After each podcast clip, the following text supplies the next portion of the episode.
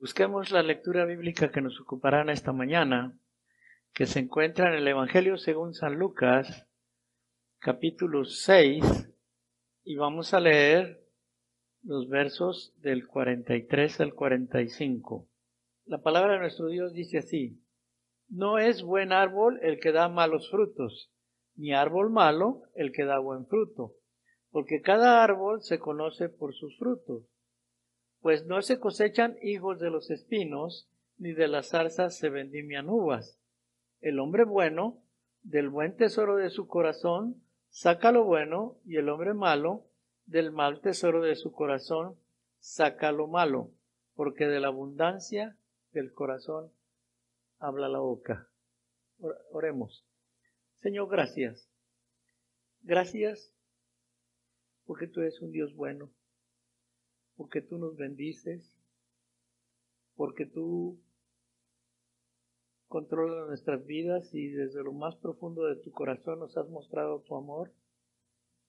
En esta hora, Señor, que será expuesta tu bendita palabra, te pido de tu gracia y de tu misericordia y que solamente uses ese siervo tuyo como un instrumento, que tu, que tu palabra fluya y que tu Espíritu Santo impacte la vida de cada uno de los que la escuchan, tanto los que están aquí o los que se contactan por Internet. A ti la honra y la gloria, Señor, en Cristo Jesús. Amén y amén. Pueden tomar sus asientos, hermanos. Siguiendo la temática de los sermones del pastor Fernando, yo escogí un tema que va con los temas de él. El tema de esta mañana se titula Por sus frutos los conoceréis. Eh, hay mucha, mucha controversia, mucha discusión en el mundo por el testimonio de los cristianos. Hace unos días que han dado batallando en asuntos de, de talleres mecánicos, en una semana visité como seis talleres mecánicos. Al final, este, Llegué a un taller y este hombre de alguna manera se dio cuenta que yo era pastor, todavía no se lo decía, pero él empezó diciendo, dice, ¿sabe qué, señor Solís? Yo aquí me peleo con todos los pastores. Todos los pastores que vienen aquí nos peleamos. dije, bueno, no, entiendo la razón por qué me lo está diciendo y cómo se pelea con todos los pastores. Porque conmigo, conmigo todavía no se ha peleado ni se va a pelear. Entonces, hermanos, esto me quiere decir que a veces aún los pastores, no hacemos lo que debemos de hacer para dar testimonio de que somos cristianos.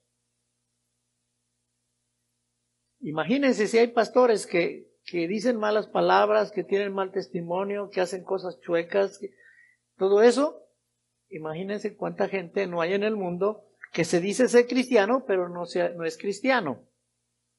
El tema es, por sus frutos los conoceréis. Vamos a hablar de, de la definición de un corazón abierto.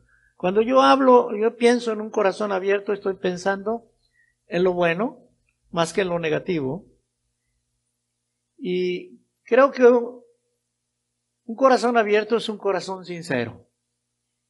Es un corazón receptivo. Es un corazón que está dispuesto a recibir. Es un corazón limpio. Un corazón sin malicia. Es un corazón dispuesto a escuchar lo que se le va a decir. Un corazón abierto recibe, pero también da. Un corazón abierto de gracia recibe y de gracia da. Es bendecido para bendecir. Un corazón abierto es humilde para recibir, pero también es generoso para dar. no es egoísta y comparte.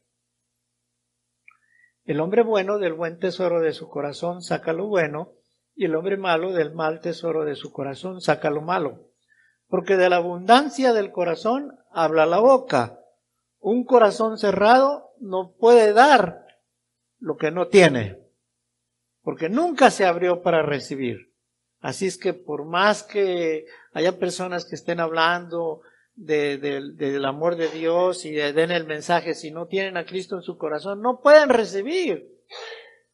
De la abundancia del corazón habla la boca. Es necesario abrir el corazón.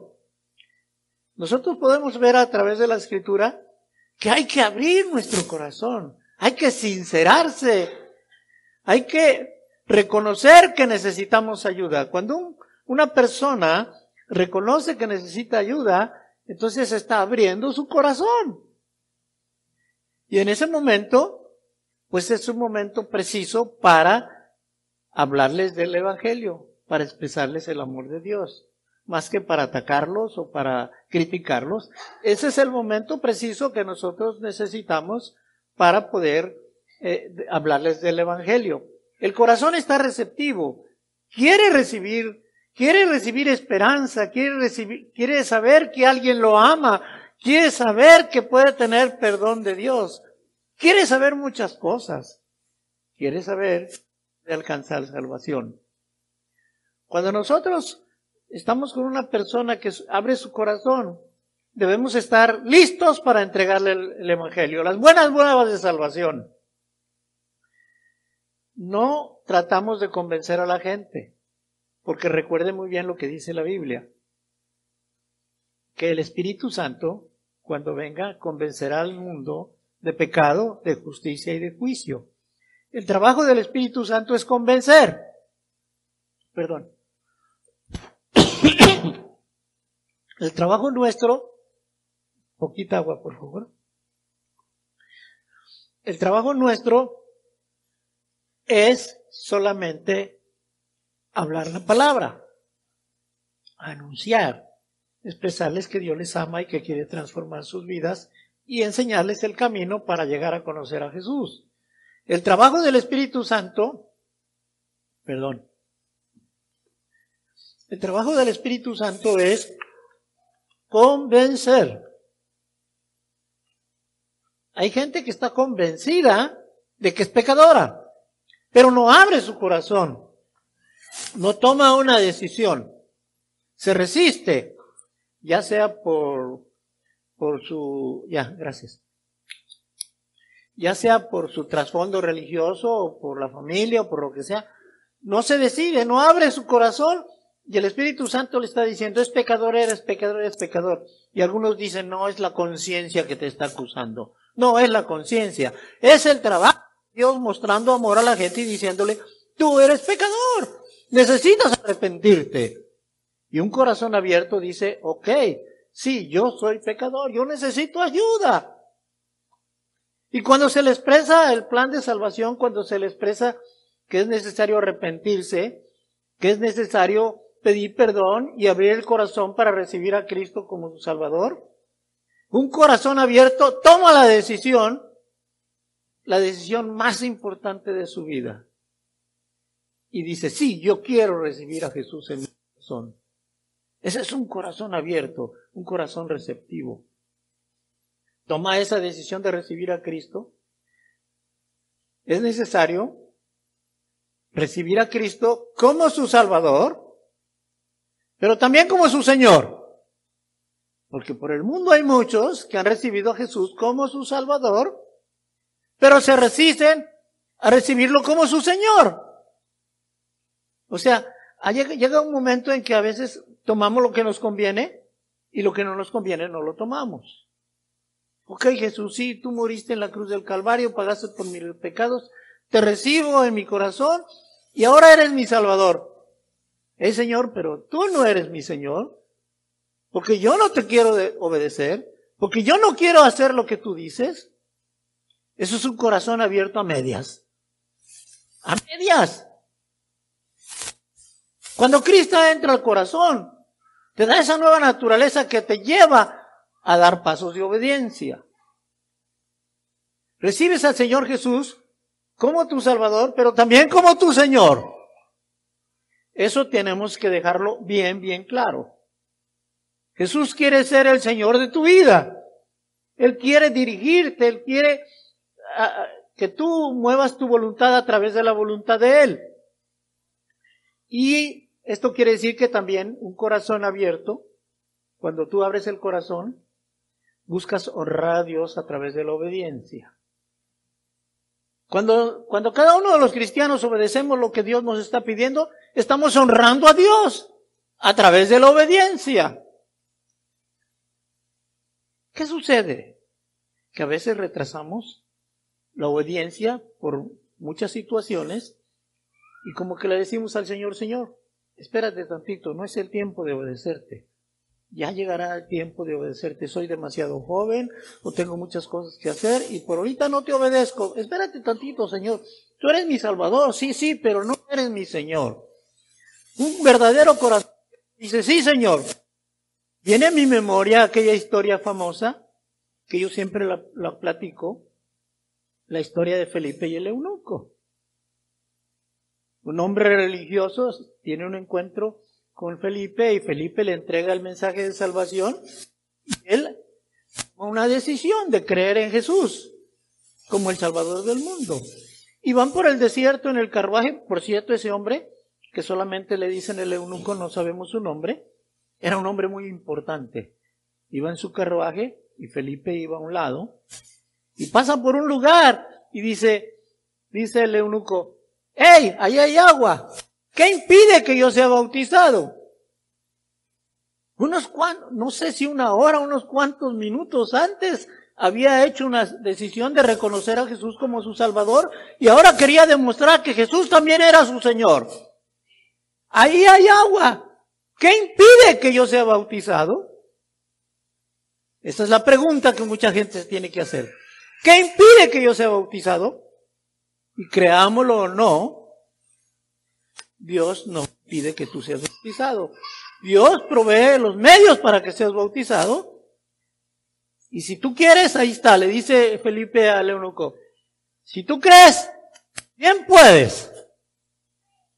Bien puedes. Si tú crees, bien puedes. Ahora mismo puedes. En este momento puedes. No tienes que esperar días, ni años, ni hacer otras cosas. Ni siquiera volverte en un, en un fiel. No, no. Tú, si tienes un corazón abierto, obedeces de inmediato. Si crees bien, puedes. Allá hay agua. Y el eunuco dice, sí, creo que Jesús es el Hijo de Dios. Esto es suficiente para tomar una decisión de obedecer al Señor en el bautismo. Dice la escritura que en ese momento bajaron del carruaje y Felipe lo bautizó. ¿Qué historia, hermano? A mí me enternece mucho esa historia porque Dios es tan bueno que nos invita una y otra vez. De tal manera, yo estoy seguro y no he hablado con el pastor sobre esto, que son asuntos eh, eclesiásticos, pero yo creo firmemente que si una persona hace una decisión hoy, en este momento, y dice, reconoce a Jesús como su Salvador o ya lo recibió y dice, ¿qué impide que yo sea bautizado? Yo, con la autoridad que Dios me da, como su siervo, yo le voy a decir, si crees, bien puedes. Y si tú dices, sí creo, hoy mismo te bautizamos. Hoy mismo. No tienes que pasar horas, ni días, ni meses, ni años. Esto es un corazón abierto. Abierto en toda su plenitud. Aquí estoy, Señor. Eres mi Salvador, pero también quiero que seas mi Señor. Amén. Es necesario abrir el corazón y honrarlo con la obediencia. Cada vez que obedecemos al Señor Jesús, en lo que Él nos pide, lo estamos honrando su nombre y enaltecemos su nombre. Un corazón abierto es un corazón que se expresa de alguna manera. Hay expresión de un corazón abierto. ¿Cuál es la expresión de un verdadero corazón abierto? cambia su naturaleza, da lugar a su nueva naturaleza. Esa nueva naturaleza le lleva a hacer cosas que antes no hacía, lleva a negarse a sí mismo, le llega a estar dispuesto a decir, nadie me apartará del amor de Cristo, ni nada, ni nadie me va a apartar. Porque yo tengo una nueva naturaleza, soy nueva criatura, dice la escritura. Y esa nueva criatura me va a llevar a avanzar en mi vida cristiana. No se avergüenza de ser cristiano. Esa es la expresión de un corazón abierto. Te abres como eres. No te avergüenzas ante nadie ni ante nada de que tú eres cristiano. Testimonio público de fe es esto que va a hacer Fernando esta mañana. Como yo le decía hace un ratito que tuve la oportunidad de tener una pequeña clase, una pequeña plática con él, le decía, cuando tú te bautices, tú le estás a tus amigos, a tu familia, a toda la gente que te ve aún por el Facebook, de que tú eres cristiano. Todo el mundo tiene que saber que mi corazón se abrió para recibir a Cristo y que también yo estoy dando una expresión de obediencia al bautizarme. Testimonio público de fe. Que lo sepa todo el mundo. Gloria a Dios. No se avergüenza del Evangelio, de ser cristiano. Se despoja del viejo hombre. Esa es una expresión de, de que nuestro corazón está abierto.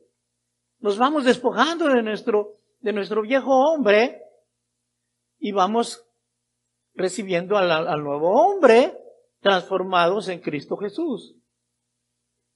Otra expresión a corazón abierto es que cree en las promesas de su Señor. No fue cualquiera el que me ha prometido. Fernando, no es cualquiera el que te ha prometido. Es Jesús, tu Salvador, tu Señor, tu Dios. Y Dios siempre lo que promete lo cumple. Con Él no hay, no hay falla. Él siempre cumple. Nunca te va a dejar atorado. Siempre va a ser tu voluntad en tu vida para bendición. ¿Por qué? Porque hay que creer en nuestras promesas. Un corazón abierto es que dice, yo sí creo, creo que Dios puede hacer esto porque lo prometió. Yo creo sus promesas firmes, no hay duda, no hay duda. En cualquier situación tenemos que creer en las promesas del Señor Jesús. ¿Por qué crees eso? Pues porque el Señor lo prometió y Él lo cumple. Él prometió que no me iba a dejar solo y Él va a estar conmigo. Y como dice alguien en las buenas y en las malas, Él va a estar conmigo cuando vaya yo a, a 60 millas por hora, así como cuando vaya a 100. Él va a estar conmigo. Él no se baja del carro como algunos dicen. Él está conmigo. Esa es su promesa, firme. Promesa de que si aún las aves del campo tienen que comer, tienen donde protegerse, ¿por qué nosotros no si valemos más que eso? Promesas de que va a multiplicar los panes, promesas de que, de que me va a amar, promesas de que no me va a faltar nada, promesas de que si es necesario levantarme de entre los muertos me va a levantar. Y si Él me quiere sanar, me va a sanar. Y si Él quiere que me vaya con Él, me voy con Él. Pero son sus promesas firmes. Los cristianos no podemos vivir sin esperanza. Tenemos la esperanza de que las promesas de Dios siempre se cumplen. Siempre se cumplen. Ciertamente, ante la partida de nuestra hermana María hay tristeza en nuestro corazón. Yo fui su pastor por muchos años mi esposa y yo le visitábamos y teníamos una relación que después se convirtió en una relación familiar y creemos firmemente que ella está con el Señor. Sí hay tristeza, no podemos negarlo y podemos llorar, derramamos nuestras lágrimas, nos abrazamos y no podemos contenernos porque hay tristeza. El dolor de la ausencia siempre produce una reacción. Pero no podemos estar tristes como los que no tienen esperanza. Apóstol Pablo les dice, no pueden estar tristes como los que no tienen esperanza. Superen la tristeza. Y yo sé que Dios nos va a dar la fortaleza para superar la tristeza actual. Y esa tristeza se va a superar sabiendo que Dios es fiel. Sabiendo que un día estaremos en el lugar donde está nuestra hermana María. Eso es real, eso es un corazón abierto, triste. Personas que no tienen a Cristo y que no tienen esperanza, ni saben, ni, creen en las promesas de Dios, no saben cuando se mueran a dónde van a ir, si al cielo, al infierno o al purgatorio, no saben nada. Esa tristeza puede perdurar toda la vida, hasta que se mueren tristes. Los cristianos no podemos estar tristes como los que no tienen esperanza. Esta es una expresión de corazón abierto. Señor, aquí está mi corazón. Creo todo lo que tú me dices, al pie de la letra, Señor. Tú eres mi Salvador y mi Señor. Te creo y te obedezco. Y si no lo hemos hecho, lo único que tenemos que hacer, porque nuestro Dios es maravilloso, decirle, Señor, perdóname. No te he obedecido porque no he entendido. Te he obedecido por muchas cosas, pero estoy dispuesto a obedecerte. Estoy dispuesto a obedecerte lo más pronto posible, Señor. Dime qué quieres que haga y yo lo hago. Un cristiano a corazón abierto da buenos frutos. Se abre. No puede, no puede contenerse lo que tiene en su corazón. Se abre. ¿Y qué va a hablar? ¿Cosas buenas o cosas malas? De la abundancia del corazón, de la abundancia del corazón habla la boca. Si yo tengo un corazón agradecido, si yo he sentido el grande amor de Dios en mi vida, yo lo voy a compartir. Voy a hablar de eso. Y si yo he, he estado viviendo bajo la misericordia de Dios, también lo voy a compartir. También puedo decir que no he sido tan bueno como debería ser, pero que gracias a su misericordia aquí estoy. Yo siempre lo he dicho, yo estoy parado en este púlpito expresando la palabra de Dios únicamente por su misericordia. Ni soy el mejor, ni soy una eminencia, pero sí tengo a mi favor la misericordia de Dios, que me da el privilegio de expresar su palabra. Tenemos que tener un corazón abierto y dar buenos frutos. ¿Qué son buenos frutos? Un cristiano a corazón abierto crece espiritualmente. Crece. No se queda enano. Crece, crece. Y el crecimiento es integral. No crece nada más su cabeza de puro conocimiento. No crece en otras partes nomás porque sí. Crece un crecimiento integral. Crecer espiritualmente, hermanos, es madurar, es aprender a amar a los demás, es aprender a perdonar, es aprender a soportar, es aprender a vivir una vida cristiana aun si es necesario llena de sacrificios. ¿Por qué no? ¿Por qué no? Crece espiritualmente y da pasos de obediencia. Va dando pasos, pasos, pasos, pasos, pasos, y a través de dar tantos pasos que se convierte en un hábito. Ahora, que mi esposa y yo nos fuimos de vacaciones un día, se me convirtió en hábito caminar, hasta me gustó. Y a mí no me gusta caminar. Pero la necesidad me hizo caminar, caminar, caminar, y casi que, que no me paraban ya. Da pasos de obediencia. Y cuando tú empiezas a dar pasos de obediencia, la vida se te hace más fácil. Obedecer, hermanos y amigos, es creer. Obedecer es creer. Y al, y al que cree, todo le es posible. Yo no creo en cualquier cosa, yo creo en Jesús, yo creo en mi Dios, yo creo en el que me ha amado, me ha salvado y es mi Señor, y Él lo que dice así lo hará. Da pasos de obediencia un cristiano de corazón abierto da buenos frutos. Da, tiene un testimonio público de su fe. No se esconde. No se esconde. Yo no sé si a usted le ha pasado, pero alguna vez ha estado con alguien y le ha dicho, alguien le ha dicho, a mí me parece que tú eres cristiano. Tú dijiste que eras cristiano y nada, pero la persona ya te identificó. A mí me parece que tú eres cristiano. ¿Por qué? Y si hubiera respuesta diría, porque hablas como cristiano y te comportas como cristiano. No nos podemos esconder, hermanos. No nos podemos esconder. ¿Somos o no somos? Se va a hacer frase mi célebre tu vi o no tu vi, porque casi en todos mis sermones la, la. ¿Somos o no somos? Da testimonio público de su fe. Eso es un cristiano que da frutos a corazón abierto. Comparte del amor de Dios comparte. Lo que recibió, lo da. No lo puedes contener. Un cristiano a corazón abierto de buenos frutos y es la esencia de su vida decirle a la gente Dios te ama. Es su placer, es su alegría compartir con otros lo que tiene. Abramos nuestro corazón, hermanos, y expresemos lo que tenemos. ¿Cuánto tienes en tu corazón? ¿Cuánto expresas? De la abundancia del corazón habla la boca. Exprésate. Tus amigos, tus familiares necesitan saber quién eres, en qué crees, cómo crees.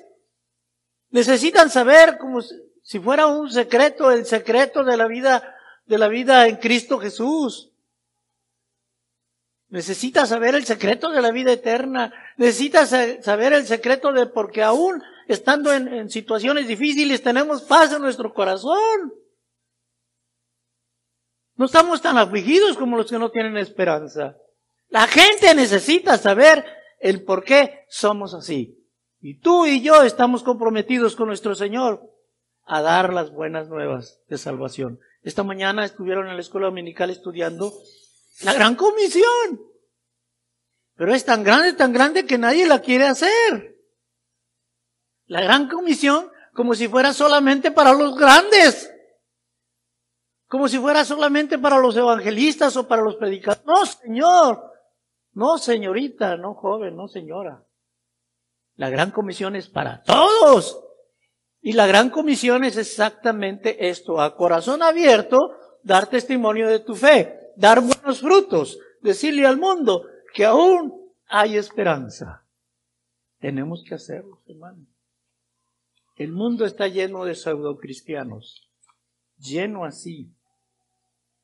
Por todos lados hay pseudocristianos. Ya cualquier persona se dice cristiano. El Internet está lleno de pseudo pastores, pseudo predicadores, pseudo doctrina. El Internet es bueno cuando lo sabes usar, pero es malo cuando no lo sabes usar. Escuchas cada cosa. A mí me asombra cómo la gente puede creer todo lo que ve y oye en el Internet. El mundo está lleno de pseudo cristianos. Son conocidos porque una cosa dicen y otra cosa hacen. Este mecánico que yo, que yo estoy citando esta, esta mañana decía, pastores que yo no puedo entender, cómo vaya, allá su, me invitan a su iglesia, yo no puedo entender cómo voy a ir a su iglesia si aquí vienen y trata a su esposa con groserías, con desprecio. Se va y no me paga. Siempre me peleo con ellos. Yo no lo puedo entender. Entonces, son conocidos porque una cosa dicen y otra cosa hacen. Y además, esto es lo más triste, son causa de tropiezo en este mundo tan necesitado de amor y esperanza. Este mundo necesita conocer a Jesús. Estamos viviendo tiempos de pandemia, tiempos de aislamiento, tiempos de soledad, tiempos de tristeza. Estamos viviendo tiempos difíciles. Los corazones, hermanos y hermanas, están abiertos, están bien susceptibles en este tiempo a recibir el mensaje de salvación. Aprovechemos estos tiempos. Son los tiempos que Dios nos ha tocado vivir para nosotros expresar que hay un Dios que les ama y que puede transformar sus vidas. Son los tiempos que tenemos que aprovechar para llevar adelante nuestro trabajo de la comisión. Si somos auténticos cristianos, demos frutos que honren el nombre de nuestro Señor Jesucristo. Tú que estás aquí, has escuchado que solamente en Cristo hay salvación y que recibir a Jesús en nuestro corazón. No, es difícil.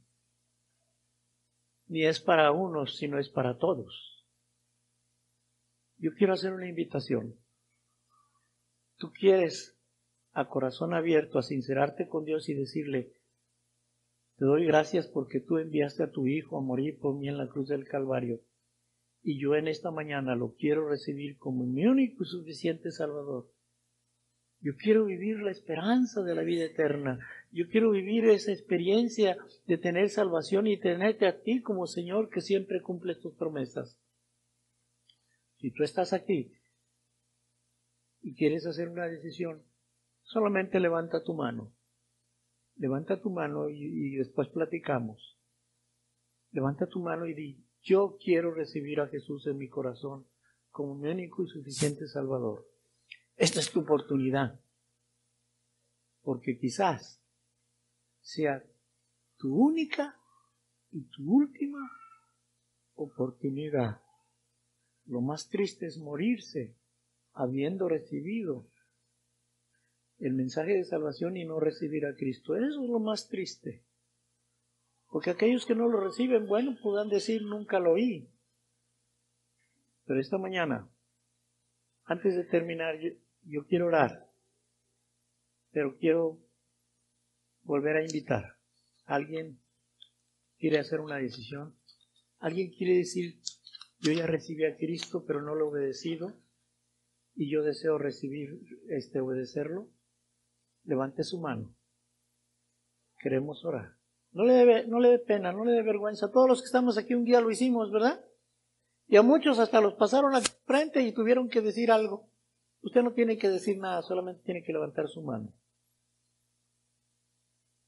Ok, vamos a poner de pie y vamos a orar.